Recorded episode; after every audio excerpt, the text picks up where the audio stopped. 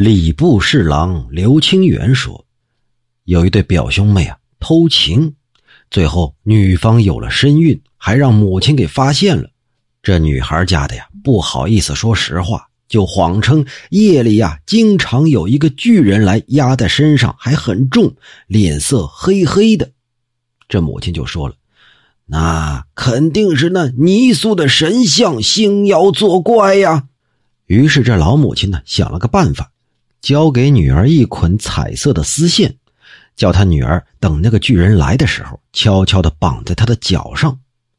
女孩呢，偷偷的就把彩色的丝线给了他的小情人，系到了关帝庙里周将军的脚上。母亲后来东寻西找，的找到了那儿，几乎就把周将军的脚都打断了呀。后来，这对表兄妹再度幽会偷情，忽然之间呢。就看到这周将军来狠狠的打他们的腰，这一男一女是直挺挺的躺在地上起不来呀。人们都说了，这是污蔑神灵遭的报应啊！自己做下了好事，还要嫁祸于人，手段够机巧啊！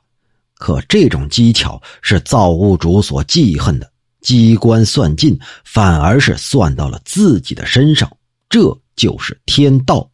神灵憎恨的呀，是他们用心险恶，而不是厌恶他们做下的丑事啊。